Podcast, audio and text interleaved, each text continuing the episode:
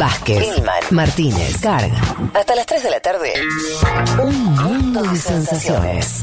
Futurock.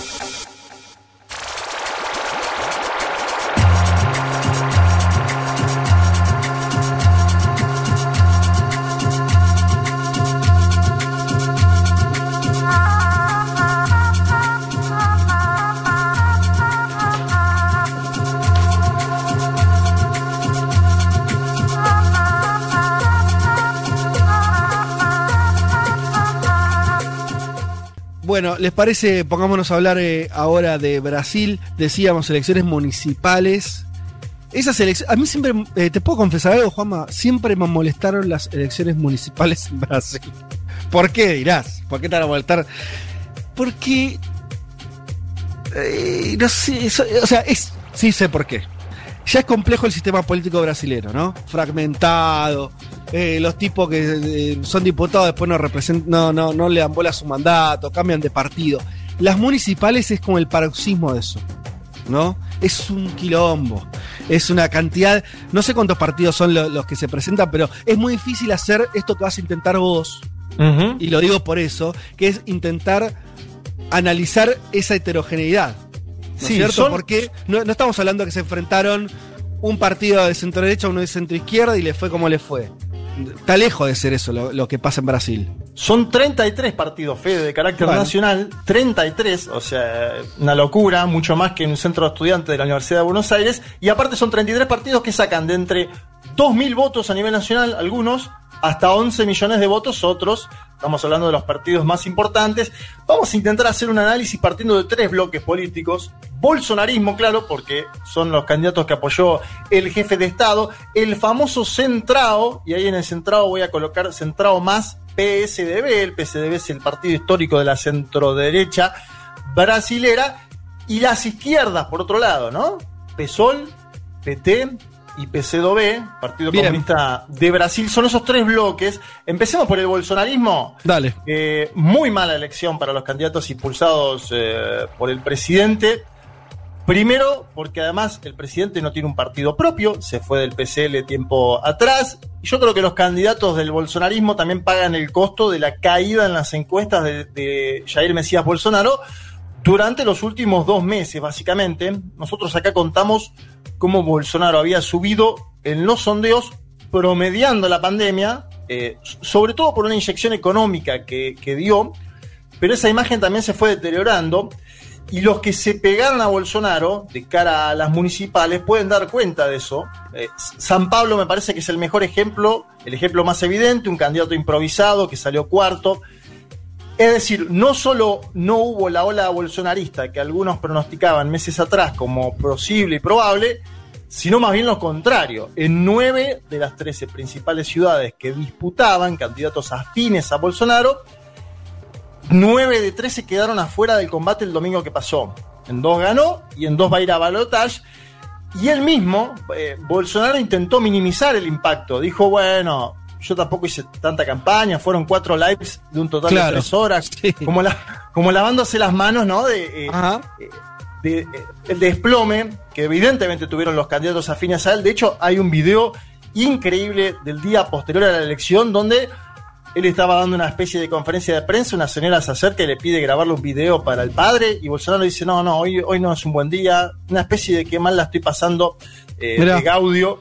Sí, sí, la verdad que se lo veía muy mal, el semblante, todo. Evidentemente fue una mala elección para los candidatos del jefe de Estado. Segundo bloque, y de este eh, hablamos bastante, es la centroderecha más tradicional, eh, el centrado más el PSDB. El centrado, buena- digamos, eh, digamos, Juanma, que además es el que está dándole gobernabilidad a Bolsonaro en el Congreso hoy. Es muy importante Sí. para Bolsonaro este grupo, por más que no sea bolsonarista, es el que le da gobernabilidad a un gobierno que no tiene partido propio casi hoy.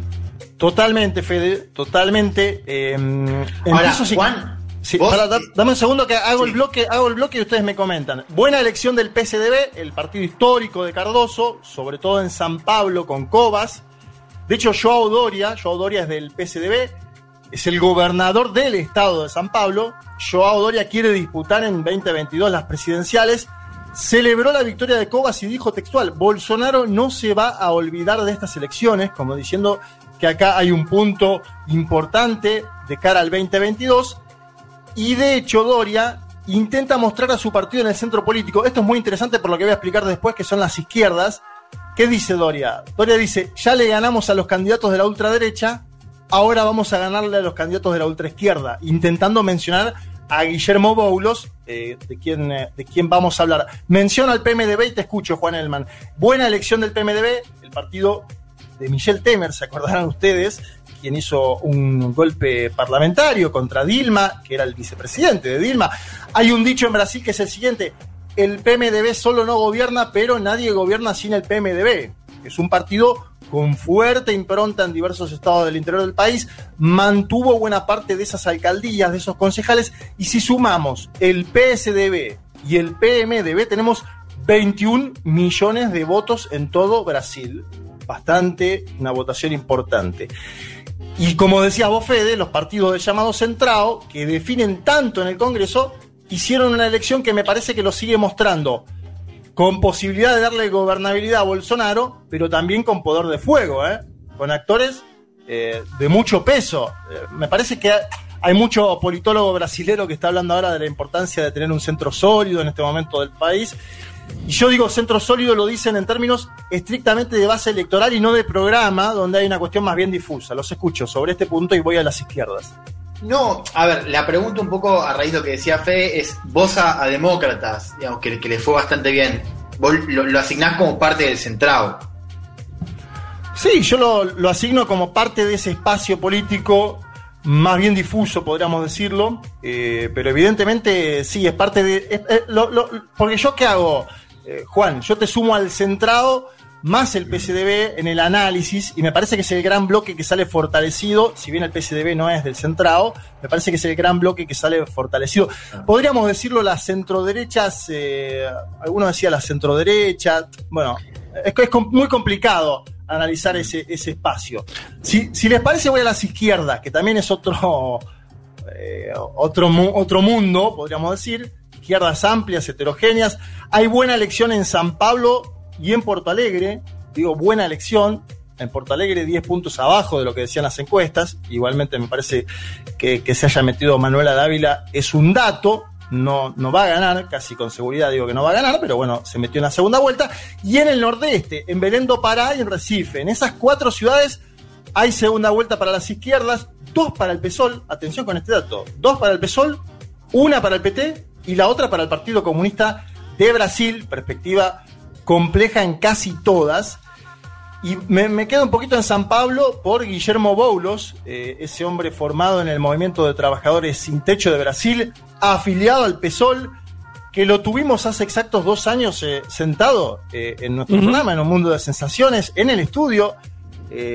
Boulos se lleva, primero hay que decir que Boulos se lleva muy bien con Lula, ¿no? Me parece que es un punto como para comprender cómo un tipo que viene de la izquierda más no diría ortodoxa, pero una izquierda dura, eh, se está acercando a otras posiciones. Hizo una campaña. Estuvo, eh, eh, por ahí los oyentes, algunos lo recuerdan, esa imagen cuando a Lula se lo llevan preso, o Lula se entrega, que fue lo hizo en, su sindicato, en San Bernardo do Campo, y ahí estuvo rodeado de dos figuras políticas. Muy interesante esto. Esto fue hace tres años. 18, 18. El, 2018, bueno, por eso. Eh, estuvo rodeado de dos figuras políticas: Guillermo Boulos de un lado y Manuel Dávila. Claro, total. Y, que, son. Que, decíamos, bueno, eh, Lula está mostrando cierta. por dónde él intuye que puede ir cierta renovación de la izquierda. lo decíamos así medio. Bueno, electoralmente estaría pasando algo de eso. Sí. Eh, electoralmente está pasando algo de eso. Igual vamos a analizar el PT porque también hace una elección particular eh, con, una, mujer en, el nordeste. Lo que yo te iba a decir de Boulos es que, además de llevarse muy bien con Lula y de tener cierta oxigenación, hizo una campaña de cercanía, ¿no? Con un Chevrolet Celta 2010 al que apodó Celtiña. Incluso hubo spots con mucho ingenio, con mucho colorido en torno al auto, una especie de estrategia electoral a la Mujica, a lo Kisilov Si les parece, es el primer audio que tengo. Eh, Guillermo Boulos, audio posterior a la elección en un spot, donde él dice que nadie hace nada solo. Escuchémoslo. Eu aprendi no movimento social que a esperança vem de dentro. A esperança ganha força quando a gente se une, quando a gente sonha junto. Ninguém faz nada sozinho. A nossa campanha é exemplo disso. A cidade mais rica do Brasil não pode mais fechar os olhos diante de tanta gente morando na rua, de tanta gente que ainda vive com esgoto a céu aberto, sem água na torneira. O que está em jogo é enxergar as pessoas e acabar com essa era de esquecidos invisíveis. O que também está em jogo nessas eleições é fincar em São Paulo e outras importantes cidades do Brasil um marco de resistência ao bolsonarismo, um marco de esperança para o futuro. É nisso que eu acredito e essa é minha maior motivação e energia para os próximos dias. Ahí pasaba Guillermo Boulos, interesante ese discurso, decía que aprendió en el movimiento social que la esperanza viene de adentro, que la esperanza gana fuerza cuando la gente se une, cuando la gente sueña, que nadie hace nada solo, y además marcaba la desigualdad de San Pablo, que esto es algo que creo que evidentemente él eh, durante la campaña machacó, gente viviendo en las calles, en la ciudad más acaudalada del país, hablaba de la importancia de hacer visibles a las personas y sobre el final de este audio que escuchábamos, marcaba la necesidad de ponerle un límite al bolsonarismo, un freno, él lo, él lo pone como un marco de esperanza para el futuro y ahí lo linkeo, Fede, con lo que vos mencionabas de Lula. Vamos a Manuela Dávila, 39 Igual años. para una, una cosa de Boulos, no hay, no hay mucha expectativa de que pueda ganar en la segunda vuelta, ¿no es cierto? Al final te voy a pasar un spot donde Boulos consigue importantes apoyos. Es difícil, muy, muy difícil San Pablo para la izquierda. Lo perdió Haddad, que tenía muy buena aceptación como alcalde y la, la perdió. Es muy difícil, muy complicada. Hoy en las encuestas está eh, atrás por 10 puntos mínimo, algunas eh, marcan 15. Vamos a ver porque hay apoyos importantes que voy a. Sobre eso voy a volver al final de la columna. Vamos, a Manu- vamos a Manuela Dávila, 39 años, ex candidata a vicepresidenta del propio Haddad. Llega la segunda vuelta en Porto Alegre, una ciudad con tradición de izquierdas. Dávila es militante del Partido Comunista de Brasil, pero hizo una campaña muy pragmática, muy pragmática, con propuestas concretas. No tiene fácil la segunda vuelta porque sacó 10 puntos menos de lo que auguraban los sondeos previos. Y si les parece, escuchamos un tramo de la candidata a prefeita, es decir, alcaldesa de Porto Alegre, hablando sobre las mujeres y la posibilidad de gobernar Manuela Dávila. Sabia que países liderados por mulheres são os mais eficientes no controle da pandemia? E que aqui no Brasil, estudos mostram que mulheres prefeitas também protegem melhor as crianças? Dizem que nós mulheres fazemos muitas coisas ao mesmo tempo. Eu acredito que é possível governar assim, olhar para as crianças que precisam de creches e para as mães que precisam trabalhar. Bien, ahí pasaba Manuela Dávila, los países liderados por mujeres son los que los más eficientes en el control de la pandemia. Acá en Brasil estudios muestran que las mujeres prefectas, alcaldesas, también protegen mejor a los niños. Dicen que las mujeres hacemos muchas cosas al mismo tiempo, es posible gobernar así para los niños y para las madres. Vuelvo sobre un punto previo. Una mujer del Partido Comunista de Brasil que igualmente se muestra muy pragmática sobre sus propuestas concretas. Atención con esto que es, una, es un sello para mí de los partidos comunistas, diría, de Uruguay, de Chile y ahora de Brasil. Liderazgos nuevos, propuestas concretas, eh, porque a ver, Manuela Dávila no estaba hablando de expropiaciones en la campaña de Porto Alegre, sino que decía microcréditos, programa de hambre cero a nivel municipal, iluminación LED en toda la ciudad, puestos de salud abiertos por la noche, centros de protección a la mujer, es decir, propuestas concretas de gestión y sobre esa base hace una buena elección. La tiene difícil para la segunda vuelta, eh, es lo otro que, siempre está bien decir. En el nordeste le fue bien a Marilia Arraez. Marilia es la, la carta del Partido de los Trabajadores para seguir teniendo, creo yo, algo de vigencia en este escenario de oxigenación de las izquierdas, pero a la vez de estancamiento del PT, porque yo veo las dos cosas en simultáneo. Que me parece, Fede, que ahí lo linkeo con lo que vos decías. Eh, hay oxigenación de las izquierdas, eh, en plural, pero a la vez hay un PT que está estancado y Marilia en el nordeste puede ser una figura que, que aporte algún tipo de esperanza al Partido de los Trabajadores. De hecho, si uno mira la, la tapa de Carta Capital, Carta Capital es una de las pocas publicaciones que sigue en pie todavía en la izquierda brasilera, aparecen Marilia y Boulos como la esperanza dentro de una, de una elección que en términos generales deja más bien parado al llamado centrado. Y, y Juanma, una cosa igual, una anotación. Eh, en general, en las municipales, al PT le fue bastante peor que en las presidenciales. Sí, también. sí, sí, sí. O sea, es un partido que tiene un mejor recorrido cuando se discute a nivel nacional, cuando se discute gobierno, que Ujú. cuando se discute territorialidad. A mí me parece, quiero decir, incluso en los mejores años de Lula, le iba entre regular y mal en las municipales. Ahora le fue peor todavía, pero quiero decir, no, es, no, es, no es- no es una tradición, uno podría pensar que el PT es un partido con mucho arraigo territorial, que maneja muchísimos municipios. No es tan así eso. No, a ver, igual llegó a sacar Fede 17 millones de votos el Partido de los Trabajadores en elecciones municipales. Ah, bueno. Y, y ahora está en 7 millones. Digo, no, claro, sí, sí. Hay una Evidente- merma muy importante. sí. hay una merma grande que, que una parte va hacia la izquierda eh, del propio PT y otra parte va, podría ir al, al centrado, hay que analizar bien y más fino, pero eh, el PMDB es el partido más votado de Brasil con 11 millones de, mm, de votos y un PMDB que, que está muchas veces demonizado, nosotros mismos a veces lo tomamos eh, ciertamente en broma por sus prácticas de toma y daca dentro del Congreso, pero que es evidentemente un partido votado, con inserción, con organización, guste o no guste. ¿eh? Y esto, acá meto también aquellos videos virales de dos intendentes del PMDB festejando en la calle uno y otro tirando dinero a los simpatizantes. Bueno, a ver, es un fenómeno muy peculiar de la política brasilera, pero en ese país se vive así la política también. E- ese es el otro punto. Quiero ir sobre el otro tema de la semana, para no extenderme demasiado. Eh, en la víspera del Día de la Conciencia Negra sucedió un hecho que conmocionó a Brasil, que fue precisamente en Porto Alegre. Guardias de seguridad de un supermercado Carrefour sometieron a un hombre eh, negro, afrobrasileño, apodado Beto, un asesinato que se viralizó en Twitter, el de Joao Alberto Silveira Freitas, Beto, 40 años de edad, llevó a que se produzcan manifestaciones con la consigna Las vidas negras importan en diferentes ciudades, una especie de Black Lives Matter, hay que ver hasta dónde llega, ¿no? Eh, porque también Brasil tiene lógicas particulares de movilización, pero hay lógicas de opresión histórica a los negros en Brasil, viene de una historia esclavista que bien describe el expresidente Lula en un video que puede verse en su canal oficial con motivo del Día de la Conciencia Negra. Ante último audio, Luis Ignacio Lula da Silva hablando sobre los negros en Brasil y cómo los tratan. A ver. Em nosso país, a violência definitivamente tem cor. Ela se abate ferozmente, como o chicote do pelourinho na pele negra. Nos últimos 10 anos, mais de 650 mil pessoas negras foram assassinadas no Brasil. E os negros são quase 80% dos mortos pela polícia. No Brasil, os negros, principalmente os jovens, são vítimas de um genocídio. Um jovem negro corre três vezes mais risco de ser assassinado que um jovem branco. Além disso, de cada três presos, dois são negros. Minhas amigas e meus amigos.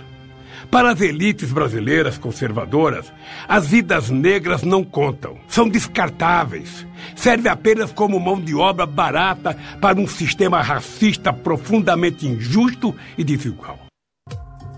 Bien, tremendo Lula, ¿no? Decía, traduzco, un video muy emotivo que eh, digo que, que, que lo vean a las y los oyentes en su canal de YouTube. Está, en nuestro país la violencia definitivamente tiene color. En los últimos 10 años, y ojo con el dato, en los últimos 10 años, dice, es decir, está contando parte de las presidencias del PT. En los últimos 10 años, más de 650 mil personas negras fueron asesinadas en Brasil. Los negros son casi el 80% de los muertos por la policía.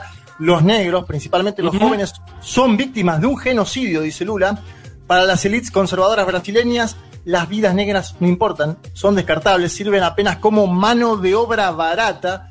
Impresionante la descripción. Y ahí Lula también decía que Bolsonaro piensa que la esclavitud no fue tan mala. Eh, ¿Por qué? Porque Lula también hizo una- un análisis histórico, podríamos decir, de la desigualdad contra los negros en la propia cárcel. Fede, ¿te acordás que se, le- se decía Sí. que Lula estaba leyendo mucho?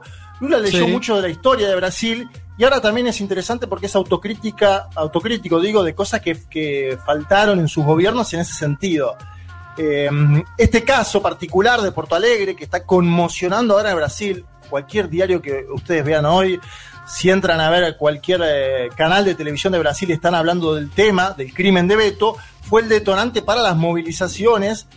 Y ayer CNN Brasil divulgaba datos de una encuesta en la cual 8 de cada 10 paulistas, es decir, ciudadanos de la ciudad más acaudalada de Brasil, más importante, ciudad mayoritariamente blanca, podríamos decir San Pablo, si uno analiza, eh, manifestaban que la discriminación contra la población negra aumentó en los últimos años. Y ahí lo linkeo con la presidencia de Jair Mesías Bolsonaro.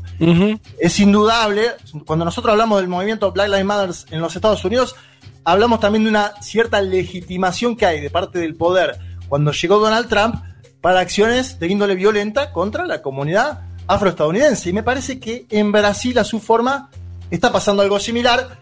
Yo igualmente sobre las movilizaciones que estamos viendo, pongo un análisis preliminar, que digo, nosotros en general hemos sido bastante críticos, sin meternos a hacer sommeliers de movilizaciones en otros países, pero hemos sido críticos de lo que fue la escasa movilización que hubo en Brasil en torno, por ejemplo, a la detención a Lula. En esto digo, ojo, porque igual es fácil desde otro país señalar, hay muchos otros elementos a considerar, como el propio desgaste del PT en el gobierno, como una demonización mediática evidente, pero tiene que ver también con un pueblo menos callejero que otros, el de Brasil, ¿sí? Con una historia particular.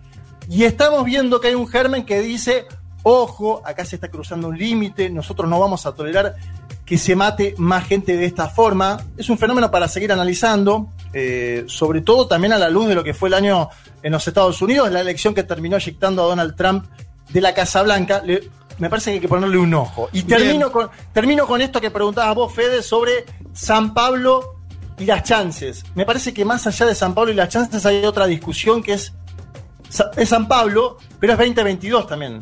Vuelvo al inicio porque digo, ayer a la noche conocimos un nuevo spot de Guillermo Boulos donde juntó a, escuchen bien, Luis Ignacio Lula da Silva, Ciro Gómez, Marina Silva y Flavio Dino.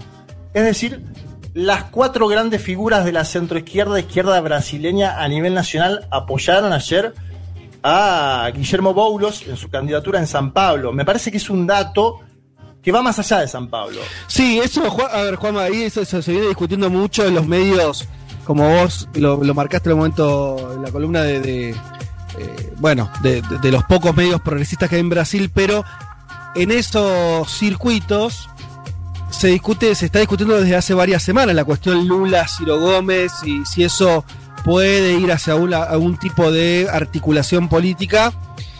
Y lo que vos entonces estás diciendo es importante en el sentido que la experiencia de San Pablo, donde probablemente igual no gane Boulos, pero puede ser un factor de, de unidad pensando en, en, el escenario que se viene. Algunos señalan igual que Ciro Gómez está más cerca de juntarse con la derecha que con la izquierda. Bueno, sí.